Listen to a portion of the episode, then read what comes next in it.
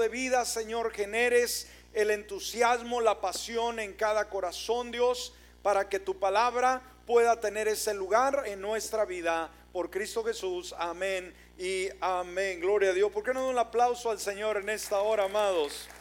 Amén, gloria a Dios. Tome su lugar, tome su lugar. Le damos una calurosa bienvenida en esta mañana. Gracias por estar aquí. Si usted ya es de casa, si usted nos ha estado visitando, si usted es la primera vez que viene, pues bienvenido, bienvenida. Es un gusto poder verle, poder saludarle y esperamos que se sienta cómodo, cómoda en este lugar y vamos a escuchar la palabra del Señor. Así que, pues bienvenidos, bienvenidas. También saludamos a toda la gente linda que nos escucha a través de los diferentes medios, a través de Facebook, a través de YouTube y a través de esta amplia cadena de emisoras que transmite nuestra programación en el país del Perú, en la gran República Mexicana y en los Estados Unidos de Norteamérica. Así que bendiciones, eh, vamos a disfrutar el servicio de este día. ¿Cómo amaneció? ¿Cómo está el día de hoy? No le escuché. ¿Cómo está el día de hoy? Esperamos que esté contento, contenta, feliz con el cuidado, el favor del Señor. Muy bien, así que vamos a disponer nuestro corazón Ah, prepare sus notas si tiene que hacerlo y vamos a aprender de la palabra del Señor. Muy bien, en esta ocasión vamos a estar abriendo una nueva serie de sermones muy interesantes que primeramente Dios espero que ah, Dios hable a su vida, Dios hable a mi vida a través de este tema y nos entusiasme para poder entender, comprender un poco más sobre el tema en específico. Así que espero que aprendamos para, eh, obviamente, llevar a cabo esto que aprendemos. ¿Está conmigo? Muy bien, esta serie le he titulado simple y sencillamente así, hablemos sobre evangelismo. Amén. Así le llamé, muy sencillo, hablemos sobre evangelismo. Y vamos a estar abriendo con el primer tema de esta serie en esta mañana, que le he titulado ¿Qué es el evangelismo. ¿De qué vamos a hablar en esta mañana, amados? ¿Qué es evangelismo? Marcos en su capítulo 16, versículo 15, nos dice, y les dijo, vayan por todo el mundo y prediquen el Evangelio a toda criatura. ¿Qué dijo el Señor Jesús, amados? Vayan por donde? Por todo el mundo y hagan que prediquen el Evangelio a toda criatura. Ahora, la pregunta, usted podrá decir, pastor, ¿por qué evangelismo? ¿Será que es un tema que debemos tratar el día de hoy? ¿Será que es relevante, es interesante que el día de hoy hablemos sobre este tema? ¿Qué importancia le dio Jesús al evangelismo? ¿Qué importancia le dieron los discípulos, la iglesia primitiva al evangelismo. Y sobre todo, sobre todo, qué tan importante debe de ser para nosotros el día de hoy. Sabe, mis amados, estamos viviendo unos tiempos cruciales sobre la faz de la tierra. O sea, estamos viviendo tiempos decisivos aquí en el lugar donde nosotros vivimos, en este planeta llamado Tierra, en el cual Jesús nos dio, nos dejó un mandato o compromiso. Amén.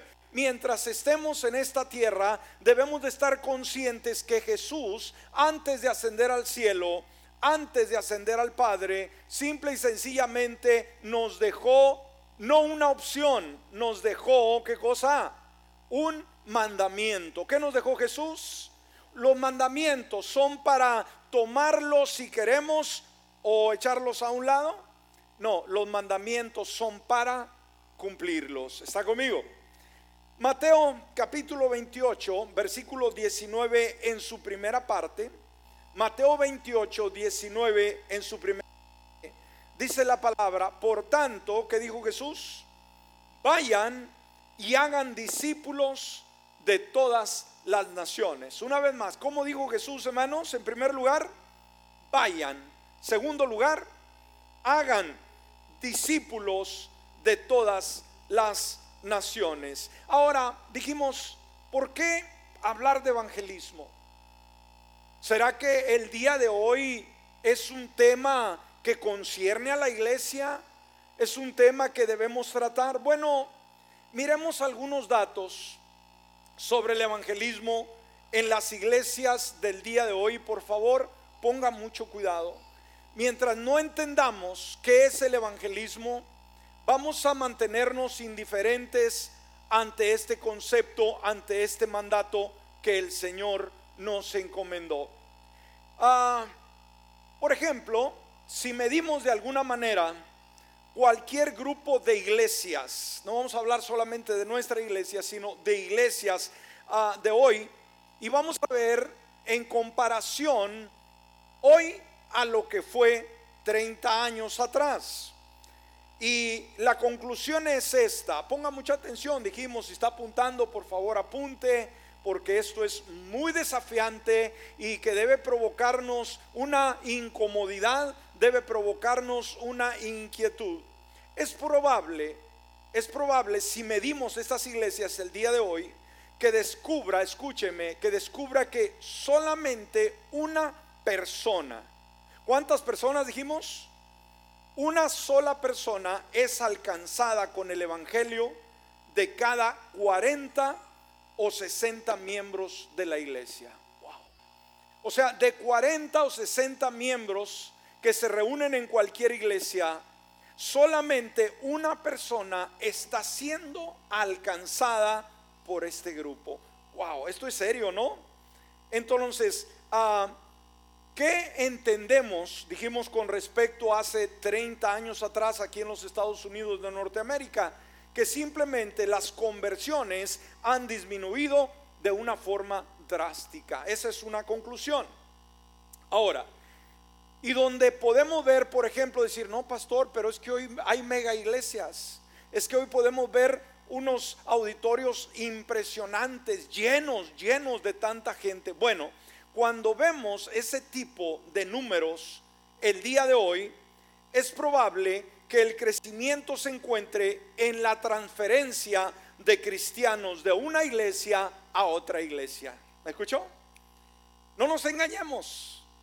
Cuando, por ejemplo, si usted recuerda, eh, y en cualquier lugar, en cualquier ciudad, tiempos pasados al tiempo de hoy, si usted ha vivido aquí ya muchos años, más de 30 años, o en cualquier lugar que haya estado, se dio cuenta que quizás en aquellos años había pequeñas tiendas, pequeñas tienditas, ya sea de abarrotes o también de ropa, aún en, la ciudad, en esta ciudad. Había una aquí, había otra allá, que eran de renombre.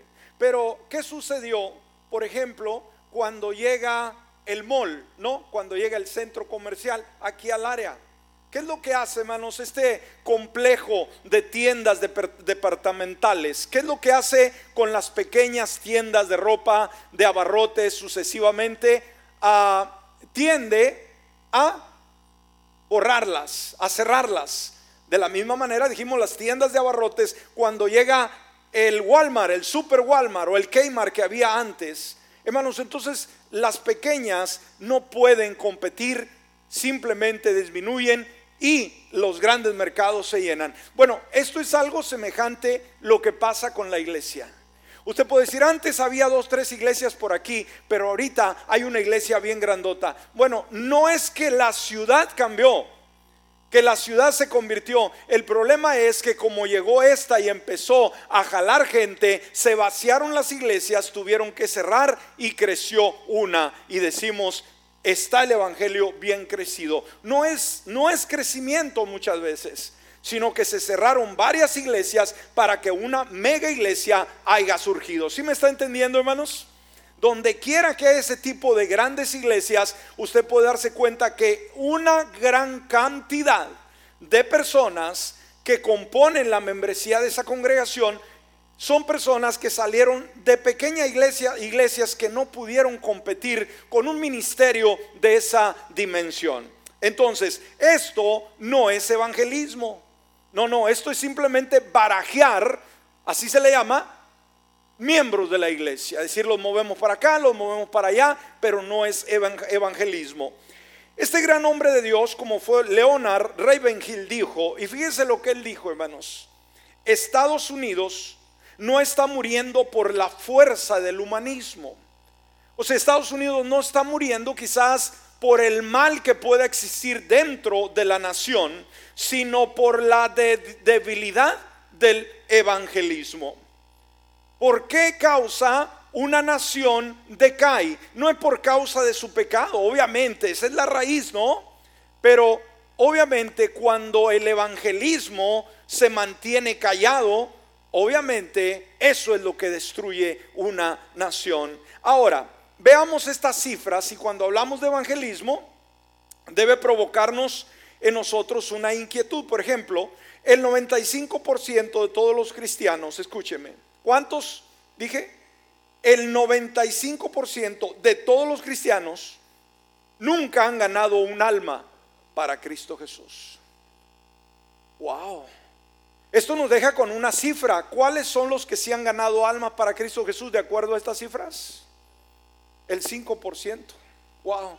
El 95% de todos los cristianos, no importa donde sea, nunca han ganado un alma para Cristo. Wow. Esa cifra es escandalosa, ¿no cree usted? Aunque no diga. Nomás se queda viendo, ¿verdad? No dice nada. Quizás con su silencio dice mucho. Ahora, el 80% de todos los cristianos, fíjese nada más, hermanos, ¿qué porcentaje? 80% de todos los cristianos no testifican constantemente o consistentemente por Cristo. Un 85%. O sea que hay creyentes el día de hoy que en su trabajo son agentes secretos. ¿Cómo, cómo explica esto? De que nadie sabe que es cristiano. La pregunta es, ¿usted, usted, donde usted trabaja, usted se identifica como cristiano? ¿Su jefe sus compañeros de trabajo saben que usted es cristiano? Amén. O si es jefe también, sus ah, trabajadores saben que usted es cristiano. Ahora, de esos compañeros, tiene usted la oportunidad, se ha dado la oportunidad de hablarles del Señor, de hablarles de alguna reunión, de hablarles de algo concerniente al Evangelio. Esto es importante, pero el 80% de todos los cristianos no testifican. O sea, son cristianos, dijimos como agente secreto, decir, yo soy cristiano, pero nadie va a saber. No. Y recuerde que Jesús nos dijo, hermanos, que nosotros somos luz. Amén. Y la luz no es para ponerla, dijo, abajo de la mesa, sino arriba para que alumbre la oscuridad de los hombres. Ahora, menos del 2%, escúcheme, menos del 2% están involucrados en el ministerio de evangelismo. ¿Qué porcentaje, hermanos, están involucrados en evangelismo? Menos del 2%. ¿Es una cifra alta el 2%, hermanos? No, no, no, no. El 71% no da para el financiamiento de la gran comisión. El enviar misioneros, el enviar a proyectos evangelísticos o campañas evangelísticas o, programación evangelística, un 71% no apoya financieramente para los proyectos de evangelismo. Ahora, veamos las siguientes estadísticas acerca de la evangelización a nivel mundial y más que todo en Latinoamérica, lo cual nos impacta y obviamente nos asombran las cifras tan alarmantes. Todavía hay 1.5 mil millones de personas en el mundo que no han escuchado el Evangelio. Y en esa cifra cabe el compañero suyo, la amiga suya, el que vende no sé qué o el que convive con usted. Dentro de esa cifra entran esas personas. Sin embargo, seguimos hablando de avivamiento. Tenemos un gran avivamiento cuando hay una iglesia que tiene servicios o que tiene un edificio bien bonito, bien elegante. Ahora vamos a ver de un gran reto que enfrenta la iglesia en general en el mundo entero, hermanos. Y este es un reto que debe preocuparnos. Este reto se le llama la ventana 1040. ¿Cómo se llama ese reto? La ventana 1040. ¿Ha escuchado usted este término como creyente? ¿Ha escuchado usted en algún momento a ese concepto? Bueno, si no lo sabe, le voy a explicar en qué consiste la ventana 1040. Esta ventana, escúcheme, 1040 tiene aproximadamente, escúcheme, el 59% de la población mundial. O sea, es más de la mitad de la población que habita el mundo entero, esta ventana 1040. Ahora, cuando llegamos a la descripción, ¿cuál es o qué es la ventana 1040? Bueno, las misiones transculturales, ¿sí? Esas misiones que van al mundo, a las naciones del mundo, y la ventana 1040 comprende una vasta región en donde el cristianismo hasta el día de hoy no ha podido penetrar.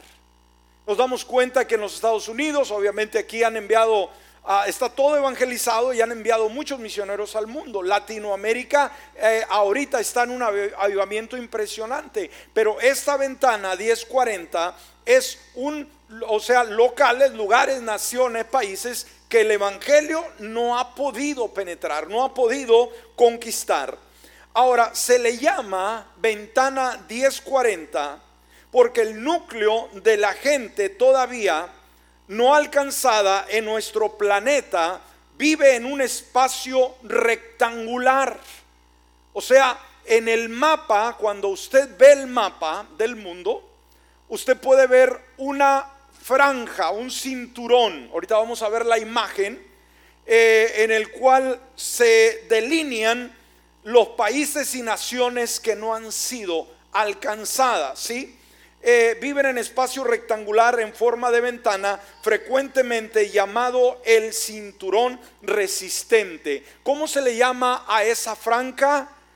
El cinturón resistente, o sea, el cinturón que se resiste a convertirse al Evangelio. Esa es la ventana. ¿Qué ventana dijimos? 1040. Vamos por favor si me ponen la imagen aquí en la pantalla. Ahí está. ¿Alcanza a verla? Ahí puede ver la, ventana, ahí se ve esa forma rectangular y cubre un perímetro de las naciones del mundo y los creyentes le han llamado de esa forma, hermanos, porque parece una ventana, decir, de esta zona rectangular no hemos podido vencer. Ha sido un reto, la gente se resiste, la gente no quiere nada absolutamente con el Señor Jesús. Ahí está el gran reto. Ahora, esta franja se extiende desde el oeste de África, ¿sí? Hasta el este de Asia, desde el grado 10 hasta el grado 40 al norte del Ecuador. En este espacio geográfico, escúcheme, es un espacio muy delicado, dijimos, y que debemos de orar, y que si Dios lo llama a misionero, a ser misionero a esta zona, vamos a orar y ayunar por usted para que vaya. Amén. ¿Por qué?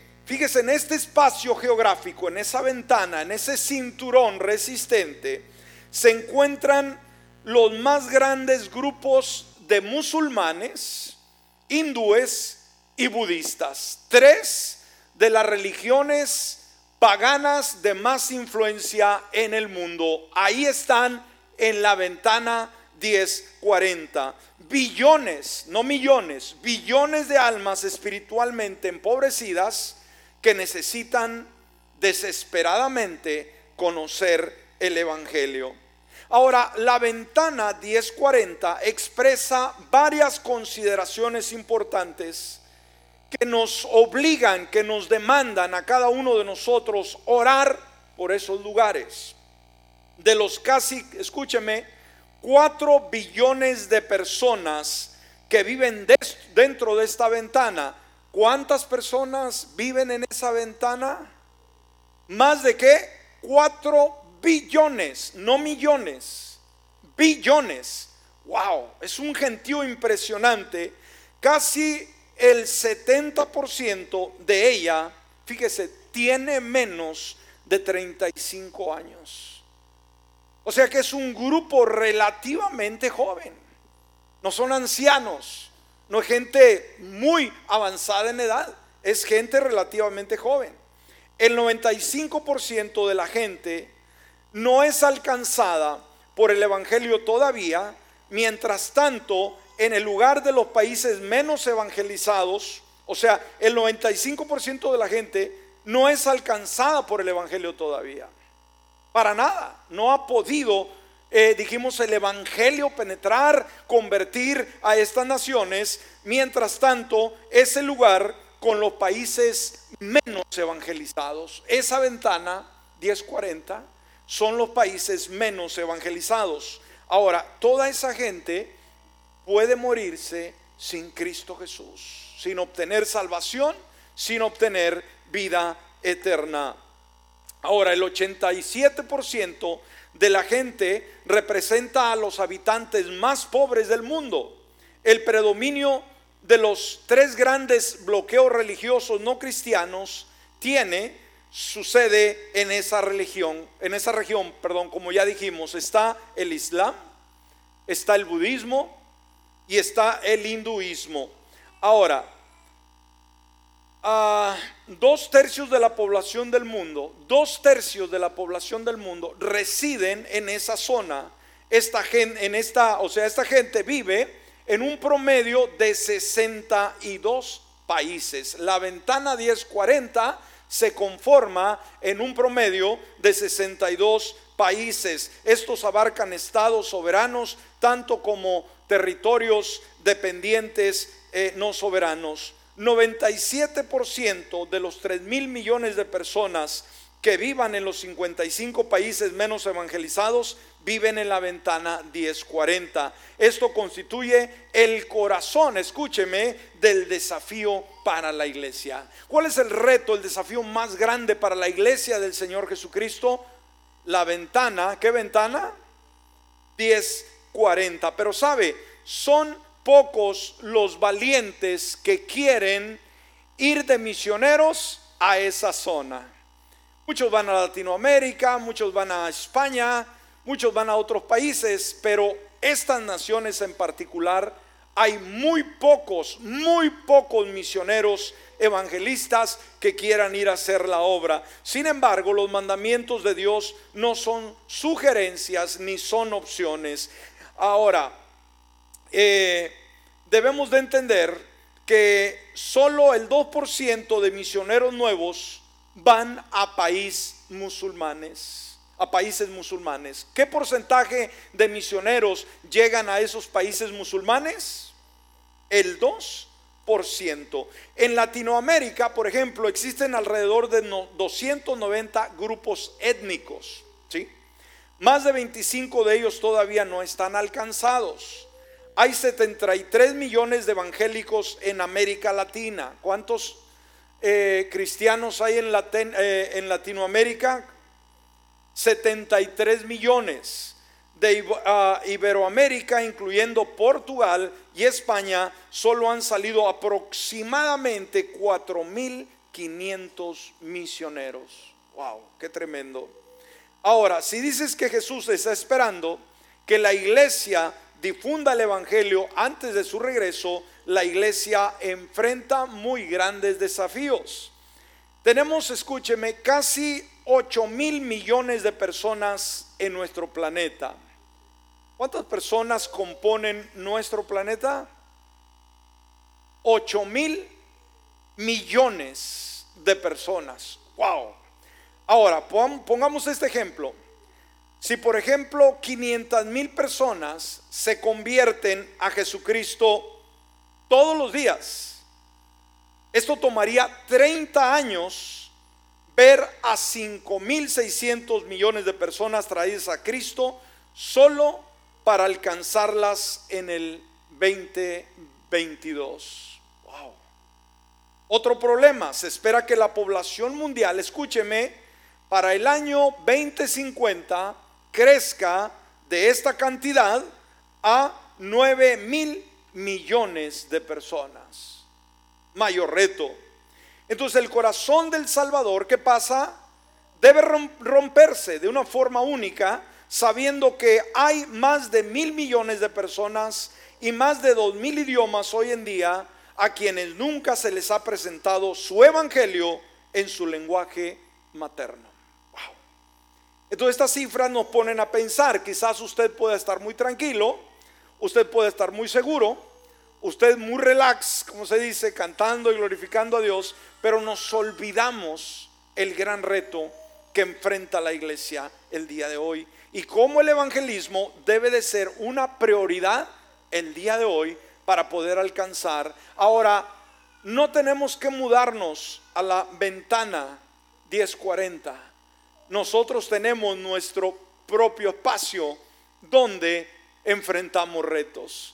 Si vamos a la estadística que no tengo ahorita, solamente de nuestra ciudad o nuestra región, la cantidad de habitantes que hay y la cantidad de creyentes, podemos estar decepcionados del porcentaje que hay de cristianos a lo que hay de personas en el área del Triángulo Dorado.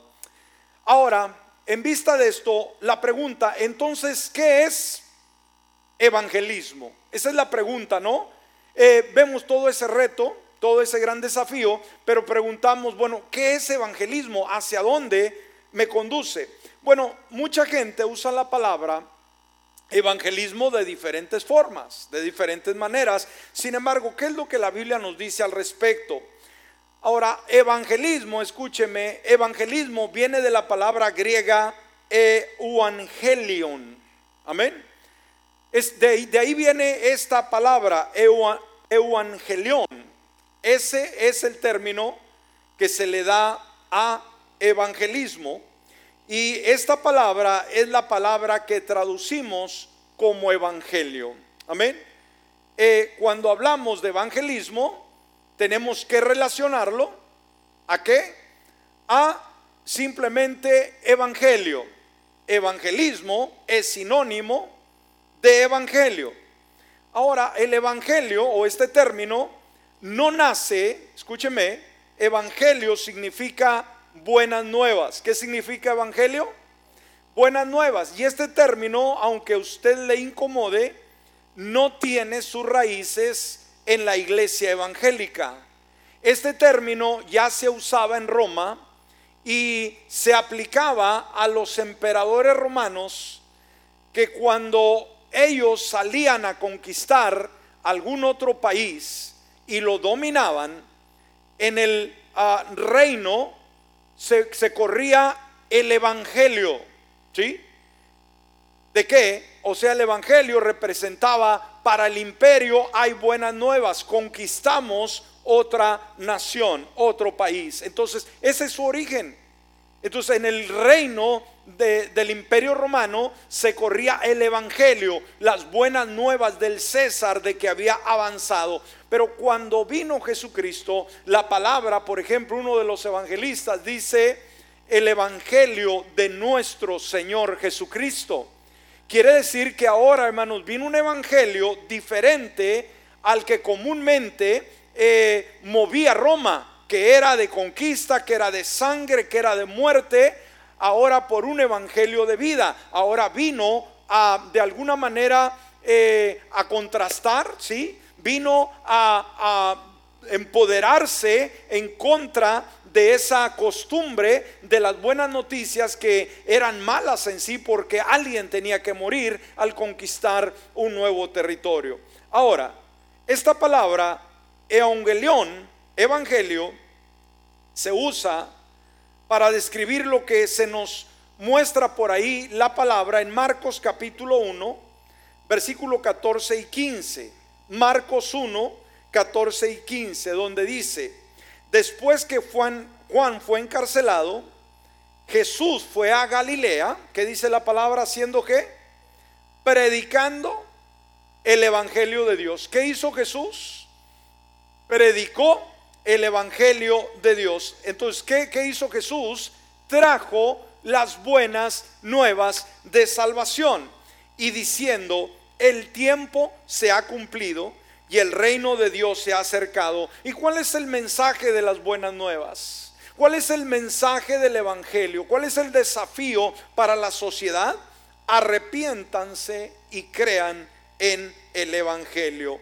Y aquí podemos ver una definición más antigua de esta palabra, eh, aungelión.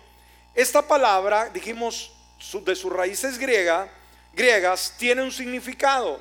Cuando se escuchaba esta palabra, una vez más dijimos, eran buenas noticias, eran buenas nuevas, pero representaban noticias de alegría, noticias gratas, noticias placenteras que alegraban el corazón del hombre, que le hacían cantar, le hacían bailar y saltar de alegría. Esa es la connotación. Entonces, cuando hablamos de evangelismo, no se habla de un dolor de cabeza, porque una vez más, evangelismo es sinónimo de evangelio.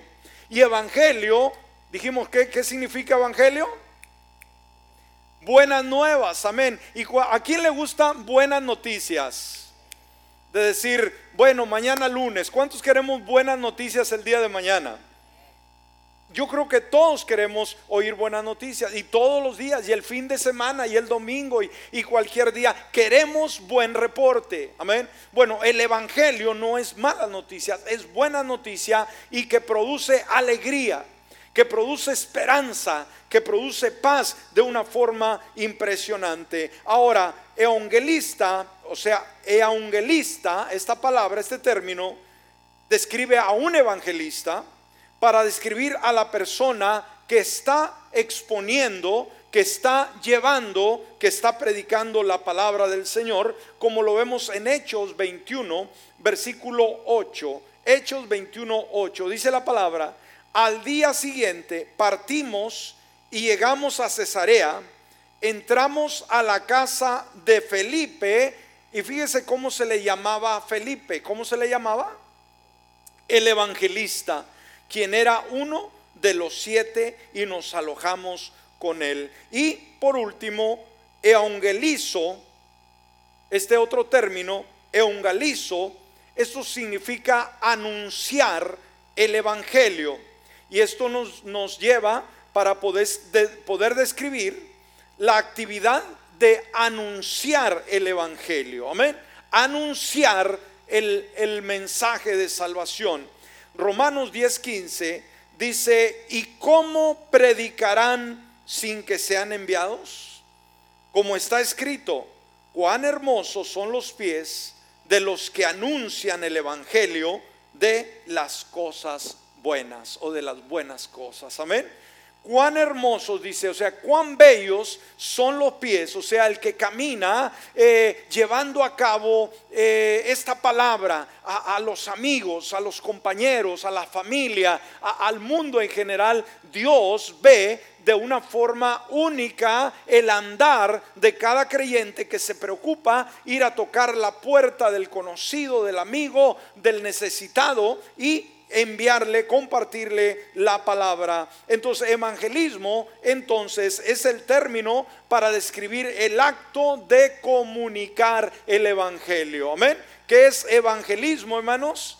Es el acto de comunicar el evangelio. Este autor, este gran hombre, como es Lee Strobel, dijo, fíjese lo que él dijo, estoy completamente a favor del evangelismo de estilo de vida. O sea, que cada uno de nosotros vivamos un estilo de vida tocando corazones.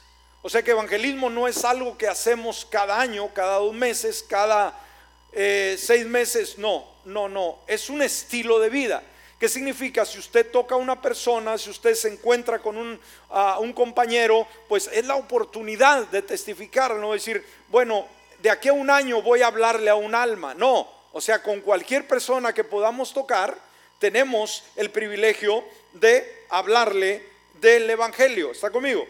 Entonces este autor dice, estoy completamente a favor del evangelismo de estilo de vida, pero también estoy a favor de la intencionalidad donde buscamos, fíjese lo que él dice, donde buscamos oportunidades para conversiones espirituales y estamos equipados para explicar el Evangelio y por qué lo creemos. Amén. Como él dice, yo entiendo que la vida del creyente es un estilo de vida en la cual evangeliza cada vez que hay la oportunidad. Pero también él mismo dice, estoy a favor de la intencionalidad, que significa de, ser intencionados, hermanos, de buscar la manera, donde buscar la oportunidad de, acomodarnos, de decir, aquí voy a acomodarme para poder hablarle a, la comadre, al compadre, al, borrachito, al extraviado. Voy intencionalmente a buscar un espacio para poder eh, conversar de cosas espirituales. Y estamos equipados, obviamente, esto es importante para explicar el Evangelio y por qué lo creemos. Y Kirk Cameron dijo, fíjese lo que él dijo, hermanos, y que esto nos impulse a cada uno de nosotros a ver el evangelismo no como una carga, sino como un remedio para la humanidad. Usted y yo tenemos, hermanos, el antídoto, por así decirlo, la fórmula en la cual el hombre y la mujer se puede salvar eternamente de la condenación eterna. Es el evangelio único de nuestro Señor Jesucristo que cambia al pecador, no importa lo que haya vivido, no importa lo que haya hecho, lo transforma de una forma impresionante. ¿Cuántos creemos que tenemos esa forma? El gobierno, hermano, las instituciones no tienen el remedio para la salvación del mundo. No la tienen solamente la iglesia del Señor Jesucristo. Así que Kirk Cameron dijo, fíjese lo que él dijo, ponga atención, lleves esto a casa. Si tuvieras la cura para el cáncer, ¿no la compartirías? Es una pregunta, hermanos. ¿Cuántas personas han muerto de cáncer? Llega un momento en el cual dice el médico, ya no se puede hacer absolutamente nada. Si usted, usted tuviera una fórmula, sí, de cómo sanar de cáncer, ¿se daría el lujo de decir, no lo voy a compartir? ¿Que se muera todo mundo? Pregunto. Pregunto. No, usted puede decir, pues si le llegan al precio. No, no, no, no, no, no. No se trataría de precio, es salvar vidas. Usted se quedaría con esa fórmula y se iría de esta vida con esa fórmula de decir, yo no se las voy a dar. ¿La daría o se quedaría con ella? La, daríamos, la daríamos. Si tuviera la cura para el cáncer, ¿no la compartirías? Y añade, tienes la cura para la muerte. Sal ahí fuera y compártela. Wow. ¿Qué nos dice este autor que tenemos, hermano? No la cura para el cáncer solamente. Dice, tenemos la cura para la muerte y obviamente la muerte eterna, donde no hay retorno. ¿Sí? Así que dice, tú la tienes, quizás no tienes la fórmula para el cáncer, para la leucemia, pero lo que sí tienes es el secreto, es la fórmula en contra de la muerte eterna. Así que añade sal ahí fuera y compártela. Wow, dele un aplauso al Señor. Wow. Póngase de pie en esta hora. Vamos a cerrar, vamos a dar una segunda parte. El tiempo se nos ha terminado. Amados, tenemos que valorizar el Evangelio. No ser creyentes nominales porque papá es cristiano, porque me invitaron a la iglesia. No, hermano, ser cristiano es tener la fórmula, dijimos, eh, para eh, solucionar el problema del género humano, para solucionar el problema del pecado. Y usted y yo, si somos creyentes, tenemos esa fórmula. Como dice este autor, sal ahí fuera y comparte esa solución para la cura de la muerte eterna. Cierre sus ojos. Y en esta mañana, si hay alguien aquí que todavía no tiene a Jesucristo como su Salvador personal, hoy usted puede obtener vida eterna. Hoy el Señor quiere entrar a su corazón y darle paz y darle una vida totalmente diferente. Pero usted tiene que venir a Él si aún no lo ha hecho. Yo sé que aquí hay creyentes que ya tienen tiempo de haber aceptado a Jesucristo como su Salvador personal. Pero hay también aquellas personas que todavía no le han dicho a Jesús, ven Señor Jesús a mi corazón. Y este es su momento. No deje para mañana lo que tiene que hacerse hoy. Si está aquí en el auditorio, nos escucha o nos ve a través de algún programa, es el momento de hacerlo. Todos orando, por favor. Y si alguien todavía no tiene a Jesús, yo quiero orar por usted en esta mañana. Y yo lo invito a que deje su lugar y venga al altar y entregue su corazón a Jesús. Esto dijimos cambiará su vida por siempre y usted obtendrá vida eterna. ¿Habrá alguien en esta hora? Yo lo invito. Anímese. El Señor le está hablando a su corazón. El Señor quiere transmitirle vida y vida en abundancia. ¿Habrá alguien? Pase al frente y vamos a orar. Todos orando, por favor. Aleluya. Toda la gente que está también viéndonos, escuchándonos, si todavía no tiene Jesús, es el momento de hacerlo. Dígale, Padre Celestial, en este momento yo abro la puerta de mi corazón. Reconozco que soy un pecador. Reconozco que sin ti no soy absolutamente nada. Pero creo que tú moriste en la cruz del Calvario para perdonar mis pecados. Y en esta hora, con fe y determinación, yo te abro la puerta de mi corazón. Por Cristo Jesús. Amén. Y amén. Gracias Dios. Ahora le voy a invitar que por favor pase acá al altar. Vamos a orar. Vamos a platicar con el Señor. Él tiene cosas grandes para su vida. Si usted ya es alguien transformado, es alguien que fue alcanzado por el evangelismo de alguien más, ahora nos encontramos en la necesidad de evangelizar a los demás. Todos tenemos un gran reto, un gran desafío. Y Dios quiere que en esta hora asumamos esa responsabilidad, que ya no veamos solamente por nosotros.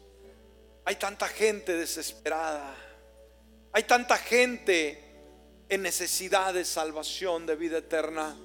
Y como nos, nos dice el último autor que leímos, si tuviéramos la cura para el cáncer, no lo compartiríamos. Y él nos dice, ¿sabes? tenemos la cura en contra de la muerte eterna. Sal ahí afuera y compártela. Que Dios de una manera especial inquiete nuestras vidas y nos lleve a, esa actitud. Cierre sus ojos y dígale, Padre Celestial, gracias por esta palabra. En esta mañana he sido desafiado y este reporte que he escuchado el día de hoy me saca de mi zona de confort y me pone en una situación de suspenso, una situación en la cual entiendo que quizás no estoy haciendo algo por poder tocar las vidas. Quizás no he estado ni orando por la ventana 1040, esta región tan sombría, este cinturón que resiste al Evangelio y que no estoy pensando inclusive también en mi ventana que refleja la necesidad de la gente con la cual convivo o en la zona en la cual yo habito. Pero en este momento, Dios, sabemos que a través de esta serie de sermones vas a estar inquietándonos porque es el tiempo de cosechar. Es el tiempo de poder llegar a nuestra sociedad, a nuestro mundo, trayéndoles el mensaje del cambio de salvación. Entender que hay un gran mandamiento que nos has dado desde el principio, Señor, ir a ser discípulos a las naciones. Sabemos que tenemos nuestra Jerusalén y es el patio de nuestra casa. Es la colonia, es el barrio, son las calles de nuestra comunidad, es la ciudad donde habitamos. Me serán testigos en Jerusalén, en Judea, en Samaria y hasta lo último de la tierra. Señor, te pedimos en esta hora y abra la puerta de su corazón. Quizás usted esté muy preocupado por su bienestar, por su comodidad, porque todo marche bien, porque esté sano, que no le falte dinero, que no le falte trabajo, que no le falte un hogar, que no le falte absolutamente nada. Y esa ha sido su lucha constante. ¿Sabe? La mayoría de los que estamos aquí somos personas que vivimos bien, que tenemos un hogar, que tenemos una familia, que tenemos un empleo, que podemos saldar nuestras cuentas. Somos unas personas dichosas y bendecidas. No podemos pasarnos toda la eternidad o toda la vida tratando de buscar más comodidad, tratando de vivir el gran sueño americano, tratando de tener mejores bienes cuando nos damos cuenta que el Evangelio no se trata de vivir bien, de vivir cómodos, se trata de poder tocar vidas, de tocar corazones, de tocar personas. Y en esa hora el Señor te habla a ti y a mí en particular.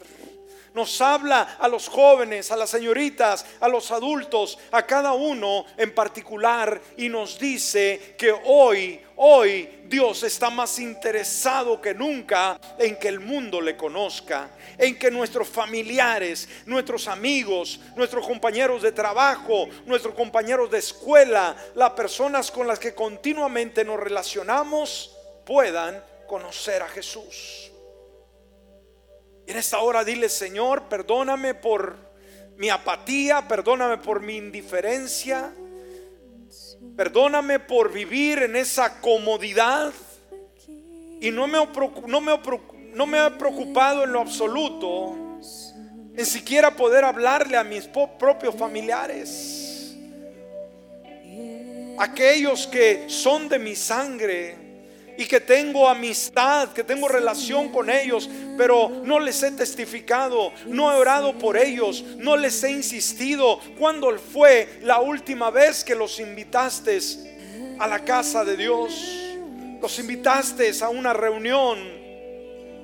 Es el momento, iglesia, de tomar conciencia de que tú y yo tenemos vida eterna, de que tú y yo, gracias a Él, tenemos salud el día de hoy tenemos, como ya lo dijimos, comodidad porque estamos sanos, porque tenemos nuestra casa, tenemos nuestra familia, tenemos el trabajo. Pero sabes, hay algo que a Dios le inquieta, algo que a Dios continuamente le está doliendo su corazón. Y es de que hay mucha gente que no ha sido alcanzada. Y podemos orar por la ventana 1040. Pero no necesariamente tenemos que ir hasta allá. Nuestras oraciones pueden llegar. Pero sabes que en el lugar de tu trabajo, en el lugar de influencia, con las personas con las que te relacionas, ahí está el campo misionero. Ahí está tu desafío, ahí está tu reto. Y vamos a decirle, Señor, dame el coraje, dame el valor, dame la determinación para poder, poder compartir, Señor, el Evangelio tuyo, que son las buenas nuevas de salvación. Permíteme acercarme al corazón necesitado, a no callar, a hablar, a continuamente no cansarme y poder decir Jesucristo te ama, Jesucristo murió en la cruz por ti, Jesús es tu mejor amigo, Jesús quiere salvarte, Jesús quiere transformarte, Jesús quiere darte vida y vida en abundancia. Hoy, hoy, dile Señor, dame nuevo aliento, Padre, si no he evangelizado si no he invitado, si no he estado tocando vidas, Señor, si no he estado tocando puertas, perdóname y actívame, Padre. Sé, sé que me estás inquietando y sé que esta palabra es para mí. Sé que esta palabra yo la necesitaba y voy a responder favorablemente. Vamos, vamos, vamos. Vamos. Sí, nos preocupan tantas cosas, el trabajo, el virus, nos trabajan, eh, nos preocupa la guerra, nos preocupa el petróleo, si sube, baja, nos preocupa si va a haber recesión o no va a haber recesión. Pero olvídate, a Dios no le preocupa el petróleo, a Dios no lo preocupa la recesión, a Él le preocupa las almas que no han sido alcanzadas. Porque Él pagó un alto precio en la cruz del Calvario por cada una de ellas. Porque el Señor Jesús derramó hasta la última gota de sangre para poder redimir al hombre, a la mujer de su pecado. Y nos ha dado a ti y a mí la fórmula en contra del pecado. Y esa fórmula se llama Jesús de Nazaret el Dios Todopoderoso, el Cristo resucitado, el Cristo que vive y reina por los siglos de los siglos. No vamos a avergonzarnos de Él, vamos a decirle a la sociedad, vamos a decirle al mundo de su gracia, de su amor, de que Él está